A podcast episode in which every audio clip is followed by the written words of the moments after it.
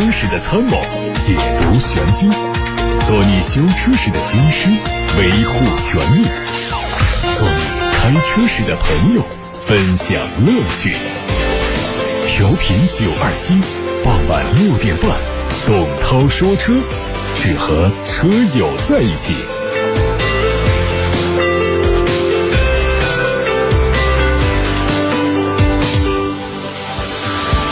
各位好，欢迎听董涛说车节目直播，关注一下今天的汽车资讯。说新一轮的成品油调价窗口将会在本周三二十四时开启，这是今年第十八轮国内成品油价格调整。经历九月份的第一波上涨之后呢，在高位徘徊的油价大概率又要迎来一次下跌。目前国内油价周期统计已经接近尾声，前七个工作日的原油变化率是负百分之六点四一。从国际油价近期的走势看呢，预测本轮油价大概率会下调，累计下调的幅度是每吨二百七十元，折算下来呢，下调超过两毛钱每升。按照家用汽车五十升的油箱来计算，车主们加满一箱九十二号油可以节省十块多钱。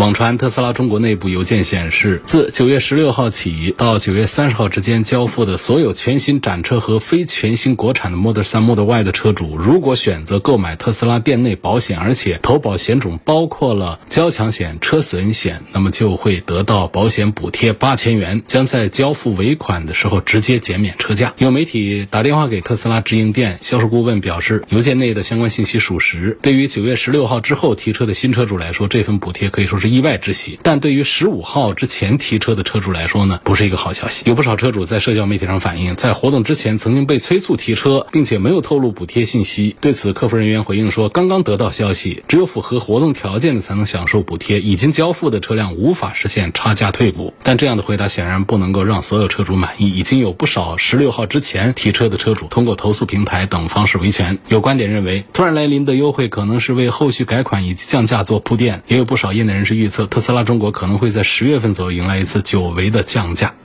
广汽埃安在品牌之夜季中国第一超跑发布会上发布了品牌的全新 logo AI 神剑，并且推出了全新的高端品牌。新 logo 融进了当下流程的扁平化风格，形似一个向上的箭头，很像是埃安将更好的腾飞的寓意。全新高端品牌的第一款产品超跑纯电预售的价格是一百二十八万和一百六十八万。官方表示，新车是百分百自主设计、研发以及制造的中国超跑，采用了纯电动的驱动，零百加速时间只需要一。点九秒钟。值得一提的是，这款车并不是 PPT 造车，而且是确定量产的车，将在明年十月份开始量产交付。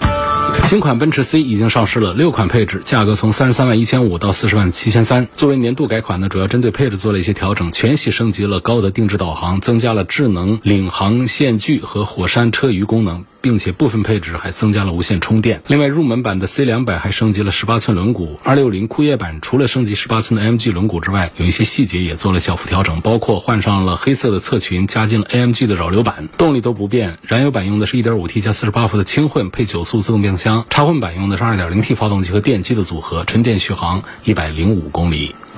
一汽大众新款宝来新增了两款搭载 1.2T 发动机的悦行版和悦行 Pro 版，售价分别是十二万七千九和十三万二千九。新增的悦行版相比售价十三万一千九的200 TSI DSG 智行版，它取消掉了前面的防撞自动刹车和高级自适应巡航，价格下调了四千元。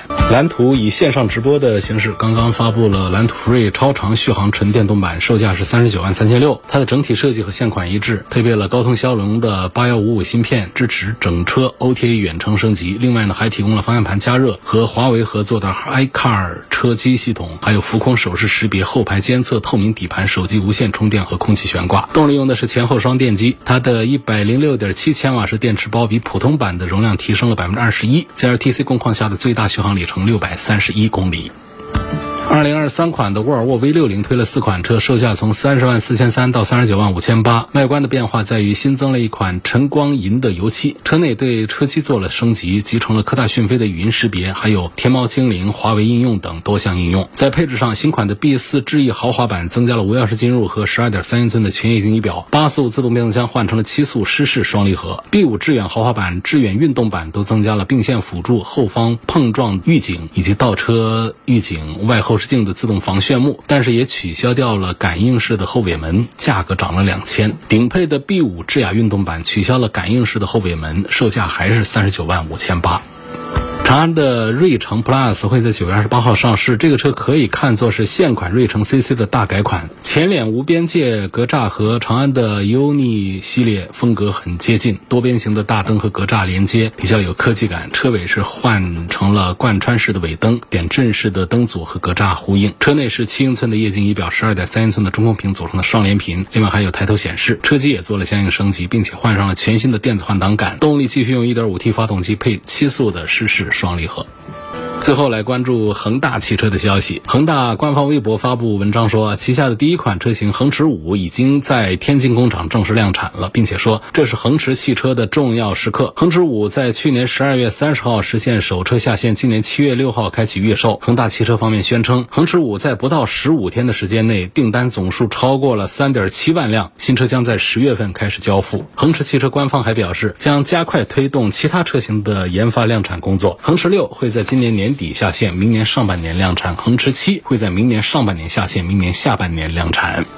有位朋友问说：“涛哥，你怎么看奥迪 Q 六啊？大家都说它是个途昂的换标车，值不值得买？它这个价格五六十万的，有别的 SUV 可以推荐吗？五六十万 SUV，那就看这个二线豪华品牌，他们家的都是这样的，像这个沃尔沃的家里啊，叉 C 九零啊，都是很好的选择对象。至于说这个奥迪 Q 六是不是一个换标车呢？这个肯定厂方当时不会承认。那么上汽奥迪呢，只做三个车啊，一个是 A 七，一个是 Q 五一创。一个就是 Q 六，恐怕这三个车应该都不大好卖。我们应不应该指出它是一个伪途昂？其实我觉得这个意义不是太大啊。说两点啊，第一点呢，就是像这种同样一个平台上做一个豪华品牌，做一个非豪华品牌的例子实在是太多见了，不是少见，是多见，不是特殊现象，是普遍现象。不这样套着做的，倒是一个特殊现象。第二点呢，就是我们能看到的，现在同一个平台上的做的豪华和非豪华，它往往还不能仅仅。就说这都是一样的，它实际上它的动力，哪怕是调教不一样，它也会不一样。然后底盘调教不一样，甚至结构不一样，那么车厢里头看得见、摸得着的一些料子也都会出现区别。豪华的就会用的好一些。你比方说，保时捷的卡宴跟奥迪的 Q7 是不是同平台的？那当然是。那跟宾利的天越是不是同平台？当然是。跟兰博基尼的 Urus 是不是也也是？但是你能说他们就是换标的？你说天越就是一个换标的大众的途锐吗？底盘调的开的感觉完全不一样啊，底盘用的料子不一样，发动机不一样，内饰用料、配置各个方面它都不一样，所以平台概念和底盘概念大家不要混淆了，一个平台上出的车子。好，我们说这个 Q 六，大家习惯听说了啊，Q 五都熟悉，Q 七大家都知道，Q 六。是个什么鬼？那比 Q 七小一点，比 Q 五大一点，是那样一个车吗？这么理解也可以，因为厂家的这个定名的规律啊，就是这样子的，一个英文，一个数字，然后来做一个排序。英文呢，往往就是来区别它的车型的啊，它是一款 SUV 还是说一款轿车？这个我们就可以看得到，很多的用英文和数字组合做车名的，都是这样一个规律。那么奥迪家就是这样子，比方说 A 字头的，那是什么？轿车 A 四、A 五、A 六、A 七、A 八，Q 就是 SUV，Q 三、Q 五、Q 六、Q 七、Q 八，那后面还会出 Q 九。那后面还再来个 Q 十，这都是可以的。所以这个 Q 六大家都不熟悉。那上汽奥迪生产的，就是那个上汽大众那个厂生产的，这是一个新鲜的事物。过去呢，只有一汽大众那边才生产奥迪，现在是上汽大众也产奥迪了。这也是上汽大众争取了好长时间才拿下来的这个奥迪汽车的生产权。但是呢，拿到这个权利之后呢，整个奥迪呀。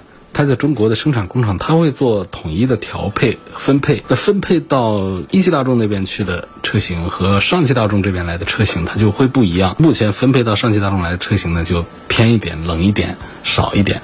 一个是 A 七，现在已经用销量说话了，卖的是真不好，三位数还是两位数，我不记得了，反正不到四位数一个月的销量，这就是肯定是个亏本的一个买卖。那能撑多久？这可能跟战略有关吧，因为战略的考虑可能要撑一段时间。如果是从这个经营的角度的话，那早该停了。然后呢，Q 五一创呢也是一个卖不动的车。好，这就是一个 Q 六，刚才在说的。说 Q 六呢，我们车友们是怎么就觉得它是途昂的一个换壳换标呢？就首先呢，它是一个中国区的特供车，它不是一个全球销。销售的车。那途昂也是有中国特供的，就是中国人喜欢车的块头大一点，然后呢底子弱一点啊，动力虚一点的这种，就做一个大个子的这样的一个中国特供车。各个品牌都有这样的意思，喜欢做这样的。另外一点呢，就是我们对比参数，你看轴距，轴距往往是可以反映底盘的，那轴距真一样，包括车长、车宽、车高也都是近似的。所以难怪我们的车主们会说这是一个换壳换标的一个途昂。你这样说的话，上汽大众基本上就没法还嘴。怎么说不是呢？不好说。所以像这个奔驰、宝马、奥迪这样样的豪华品牌呢，它进入到中国市场之后呢，天生就带面子光环，那自然而然它存在一个更高的品牌溢价。它如果是进口版本的车呢，它加上各种关税之后，溢价会更高。所以想让一款车走量，那就是引擎合资生产。这奥迪这两家合资工厂的一汽奥迪、上汽奥迪啊，都在使劲儿发力。所以这个 Q 六开启预售呢，它起步价呢四十五，顶配是六十三万。如果我们第一印象。拿它来对比进口版的 Q7，你会觉得这个国产之后的 Q6 呢，它定价不算飘，不算高，因为国产化之后避免了很多的税费，而且 Q6 在海外它没有原型车，所以这种做法它跟这个大众旗下的朗逸这些车都是非常相似的。那么正因为这个国产特供的，所以一亮相大家就开始说，哎，这是途昂的换标车，尺寸也类似，大块头身材。但是我们不可否认，奥迪这个 logo 它的魅力。是客观存在的。它车头用上了中国特工的近期的中网，然后设计师还借鉴了中国神兽麒麟的图案，中间挂一个奥迪的圈儿，然后侧面呢和尾部呢都是很醒目的车标 logo，就是设计师是很懂中国消费者的心理的。车内呢确实没什么新意啊，就是跟风用大面积的贯穿式的屏，也不叫贯穿式吧，它就是还是三块屏，它就是横着这一排的这种设计，所以这个效果基本上都是比较统一的。如果说再看动力的话呢，你就会发现它们的区别还是比较大。大的就是上升到豪华档次之后呢，虽然说还是用的 EA888 机头，但是参数是拉开差距的。Q6 的最低配的功率也有两百三十多匹，它比 2.0T 的高功率也还要强。而且 Q6 更贵的 2.0T 版本，它有两百六十多匹马力。那如果你上到五十万的价格的话呢，可以考虑大排量的 2.5T 的六缸，然后这个 Q6 它可以带来三百匹的马力，然后都配七速的湿式的双离合。所以你应该看到，就是它从品牌。溢价从它的车厢的用料，从它的动力的不同，从它的标的不同来讲的话，其实你就把它理解为一个途昂的换标。我觉得它的价格也并不飘，就是奥迪的 Q 六这个预售价格定的这个价格，因为预售价格往往不一定就是它的最后的价格，很可能就是一个试探性的一个。发布价格看市场反应的，给自己留回旋余地的，所以预售价四十五万出来，如果说卖的很火的话，那可能就四十五万这样的一个价格出了；如果卖的不火的话，可能会往下调个万把两万块钱，这都是有可能。我们早年买一汽大众产的奥迪 Q 五的时候是多少钱？不是四字头吗？所以这样一个 Q 六五米长的一个大车，我觉得这个价格是不飘的。所以这是我对于这位朋友提问说，奥迪 Q 六到底算不算一个途昂的换标车？这是我的一点想法。有个网友希望我能够聊一聊比亚迪现在的形势，这是问一个行业问题。行业问题怎么说呢？就是它首先现在的表现呢，它确实是比较强悍的。它的 SUV 和新能源都直接登顶了，八月份的销量都是来到了冠军的位置。就是轿车呢也排在第二，就是仅次于轩逸。所以这个就是很火的比亚迪这个形势。它从三月份宣布停产燃油车开始，其实还是很有福气的，就是因为马上就迎来了油价上涨啊。电车上涨啊，这两个涨，这两个涨，其实对于一个宣布停产燃油车的比亚迪来说，都是有福气的好消息、好彩头。然后接下来的这五个月呢，几乎都等于是按下了电门，迎来一个销量的爆发，订单排满，一车难求。所以大家是说它的发展怎么样，情况怎么样？我觉得恐怕还是比较看好它，因为它手上确实有自己的电池、电机、电控的一些核心的自己的技术。我们有几个厂家自己家做电池呢？啊，大家常见的就是高德他们的电池都是别人厂家，就比亚迪它做电池。起家的，所以他有自己的这个核心东西在上面，所以我对他的发展的前景也还比较看好吧。有位网友说，我二零一八款的奥迪 A 六三点零排量现在灯不亮了，我想改灯，希望给个方案。改灯就找瑞来改灯，瑞是锐利的锐，来是草头加一个来来往往的来，瑞来改灯，百度可以搜到它地址。从通勤舒适性的角度来考虑，别克君威的 1.5T 精英版和天籁的2.0升的舒适版该怎么选？你要从舒适性的角度，那肯定是买天籁呀，天籁空间大，沙发软，悬挂也软。舒适性还是好，除非你还想这个车子能够开起来更加扎实一点的话，那是别克的君威。所以这位朋友提的两个车，别克君威跟天籁这两个车来对比，它的需求角度是通勤舒适性。因此我向他推荐了东风日产的天籁。啊，有朋友说，我看了两款车，领跑的 C 幺幺跟广汽埃安 V，希望涛哥评价一下两个车的性能啊，车机电力系统哪个更适合家用？这都是家用车，没哪个公家买这些车啊。这个问哪个更适合家用，这是多余的话。然后有少数需求说，我是用来跑网约的，这是特殊情况，可以注明一下。说我是公家公司买个车做接待的，这个特殊情况可以说一下。说我专门用来跑越野的，这种情况可以说一下。那其他情况呢，就是作为家用，通通的都是家用车了。那么这两个车，尤其是领跑三大系，统都是他自己。研发，当然说，爱安现在也刚刚宣布了，全都进入到自己研发的一个周期当中去，一个时代当中去。我觉得从实力上讲呢，恐怕还是广汽集团的实力要更强大一些，要比这个刚刚才成立的浙江领跑要更强大一些。浙江领跑这样的新势力，又是自己研发的话呢，它的资金投入啊，背负的压力也会更大一些。何况现在领跑的车现在也卖的也不好，卖的不好的话呢，资金也都还没回来，更不用谈利润的问题了。我们现在魏小李啊，这些个个都在亏。损，人家都是月销过万的，卖的特别好的都亏损。像领跑，它不可能说还在盈利的。那么这样的话，会持续更长时间往里头投入。广汽不一样，广汽集团底下，你看它有多少成功的合资车型啊？大家印象最深的像广丰啊这样子的。然后呢，在那个阶段已经完成了很丰厚的原始积累，现在来做这个爱安呢，这是它的一个新能源的品牌，它就可以动用这些储备的资金。广汽集团，我觉得在实力上讲，那肯定是远远胜过于新成立的浙江领跑的。所以从这个角度来讲的话呢，我觉得这两个品牌、这两个企业当中，我们一定要说从实力上信任一方的话，我恐怕会把票投给广汽爱安。一位叫老吴的网友给我留言说，宝马叉一跟奔驰的 GLA 哪个适合女同志？开。看来这老吴的年纪真不小啊！现在很少有人还说女同志了啊。我觉得这个也不用分男女吧，年轻人开这种都可以，就是小的 SUV。平常喜欢研讨车子的一些朋友们会觉得，干嘛要推荐这两个车啊？好像这两个车不大好。其实我们从车主的一个实际需求来讲的话呢，我们倒是不用说一定要从这个车到底在它的这个品牌体系当中是不是一个好车，从这个角度来讲，我们喜欢一个品牌，喜欢一个外形的角度来选一个车，就像选一个包，选。一套衣服一样的，这个角度怎么不成立呢？怎么不对呢？所以我们尽管从车评圈里面呢，常常会有一些车，比方说轩逸啊，什么天籁呀，大家往往就不大愿意评价他们，但实际上人家是卖的特别好的，这就是一个现实，就是大家的一个。汽车价值观和一个消费需求，它是一个很客观的一个真实的存在，它存在就有道理。那为什么一定要去干预大家的每个人的汽车价值观呢？只是说有一些车呢，它有一些问题的，这种帮大家避一下坑。至于说很多主观的一些喜好的话，我觉得汽车媒体是不该干预大家的。所以呢，大家会觉得 G L A，哎呦，怎么推荐这个车？这人会不会说话呀？这个车很烂，我觉得这很键盘了啊！这样的说法，包括那个 G L B 也是被车评圈是骂坏了。作为奔驰家的最入门，顶那么大一个奔驰标，然后内饰做工还是比合资的做的要漂亮一些，动力确实是做的比较软弱，底盘也是调的叮铃咣啷的不好。但是它现在优惠过后就二十几万的一个奔驰啊，入门级的一个 SUV，作为一个新手、一个年轻人，或者说有一些女同志。来开它怎么不行呢？其实我觉得从这个角度我是不反对的。那么仍然我还是讲一下，就是在奔驰体系里面，G L A 确实是奔驰自己都会放弃的产品，就是他们今后的方向就是要做奔驰的 E 级和 G L C 往上的。就是以轿车的话，重点发力就 E 级、S 级往迈巴赫往那方向上去，然后 SUV 呢，那就是 GLC 起步，GLE、GLS，然后就是新能源 EQ 体系往上走的。所以这个低端的确实是奔驰不大用心做。所以你看，在这样的 GLA 车上，它会用什么样的底盘，用什么样的动力，它都会配的比较差一些。在体系里面讲，确实这个车不大好，包括横向比没啥优势。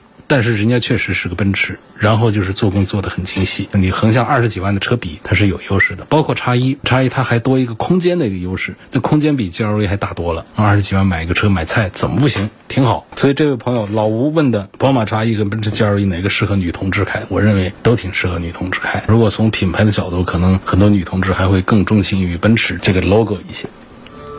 还有一个朋友问，蓝图的梦想家跟别克的 GL 八 ES 相比有什么优缺点？推荐哪一款？这不是一回事了啊！一个是新能源，一个是 GL 八。你要讲豪华，包括开的这种感觉的话，梦想家我是试驾了很长一段时间的，它的底盘其实会让你有那种想开得快的那种感觉。它首先它动力很猛，因为它电动；第二它底盘调的确实是很棒。又舒适，又愿意在弯道里面呢，把速度再高一点，再高一点，可以享受到其中的一些乐趣。但是这个 G L 八，我们也开的比较多，那就一点这方面的开快一点的、开的好玩一点的兴趣都没有的。所以我觉得梦想家它从内饰的内装的这种设计的豪华感和驾驶的感受上讲，那是远胜于别克的 G L 八。但是从推荐购买的角度呢，我还是赞成 G L 八要多一些，因为梦想家产品现在销量形势也不大好，然后它的这个电驱。这一套东西呢，在目前的纯电动的行业里面呢，也不是属于是比较拔尖的。但是在中大型的 MPV 当中，别克的 GL 八在三十万这个左右的这个价位当中，它是拔尖的。所以我们就从这个拔尖的角度推荐别克的 GL 八。五十万元是买入门级的 SUV 划算，还是买一级五系划算？那我是老说一个观点：同样价格、同样品牌旗下呢，买它的轿车会比买它的 SUV，我觉得性价比是表现要好一点的。这样的例子呢是很好列举的。你看，像大众的途观跟大众的速腾这样的车，实际上是一个体系的。但是呢，途观是 SUV，它就卖的贵一些；或者我们反过来讲，就是途观它性价比较差一些嘛。所以这样的情况下呢，就如果我们排除了对 SUV 的兴趣和对轿车的兴趣之后，我们纯粹的讲这个性价比的话，我认为同品牌同平台下的轿车会比 SUV 的性价比要高一些。那换算成我们真实可见的这个例子，就是类似于说速腾比途观的性价比表现是要好一点，A 四要比 Q 五的这个性价比的表现是要好一些的，便宜一些嘛。那么这样的情况下呢，你看你是说这个五十万买入门级的 SUV 呢，还是买这个奔驰的 E 级和五系呢？显然我。会认为这个价位你买的 E 级和五系已经可以买到它的高配了，那这个性能肯定会比五十万买到的一个 SUV 是要强大一些，配置也会高大一些的。所以这种情况下，我会赞成你考虑轿车。有朋友说，涛哥，我刚刚遇到一个紧急情况，就刚好问你一下。我大概四十多迈的速度啊，匀速行驶在路面上，前方突然出现一个坑，但是我是没办法完全刹停的。那，这个时候是尽可能的减速通过呢，还是说猛踩刹车，使劲的把它踩停下来呢？首先，你行驶的速度这个四十呢不高，这个风险倒不是特别大。要速度再高的话呢，确实这个地方就会出现失控啊、翻车啊这样的风险都会。另外，我不知道你的坑有多大。说这个坑呢，它是可以避让的话，你四十的速度，我其实是赞成一边减速一边打方向绕过这个坑，要不就是。车轮子骑着它绕过去，要么就是我们整个车身绕开这个坑。四十的速度，我觉得应该是可以办到的。如果是个小坑的话，但是如果是一个没有办法绕过去的一个大坑的话，我认为肯定是。刹停是优选，因为一辆车紧急把它刹停，对车辆车身上的各个系统的冲击的伤害是很微弱的，是几乎可以忽略不计的。这是我们平时测试车的时候经常玩的动作，就是一百的速度直接把它干到停。我们还计算它是三十八米的刹停的距离，它是四十一米的刹停的距离。你要是对对车的伤害特别大的话，那谁敢这样做呢？有没有一点点伤害？有，但可以忽略不计。但是如果你四十的速度硬是刹不停，直接干到坑里去。那么，对于悬挂系统、对于底盘、对于油底壳的冲撞，那可能会涉及到伤车，要大修，这就不划算了。所以，我觉得这种情况下，具体情况具体对待。我认为四十这个速度，发现及时的话，是应该一脚刹车到底，你不用担心把刹车踏板踩断，踩不断的，就一脚定到底，然后方向握住了。打正了，尽量的让停下来。就算是最终停不下来，进坑里面去的话呢，冲击力也很小，因为到那会儿速度已经很低了。所以不要试图想着我冲一下对车子底盘没什么问题，甚至千万不要想说我就这速度我是不是可以飘过去、滑过去、跳过去、越过去，这都是办不到，这都是不可能，因为你的速度还不够，速度够也不行。好，今天就说到这儿，感谢大家收听和参与每天晚上六点半到七点半直播的董涛说车。错过收听的朋友们。欢迎通过董涛说车的全媒体平台收听往期节目重播音频。他们广泛的入驻在微信公众号、微博、蜻蜓、喜马拉雅、九头鸟车架号、易车号、微信小程序梧桐车话等等平台上，找“董涛说车”四个字就可以找到我的专栏专题。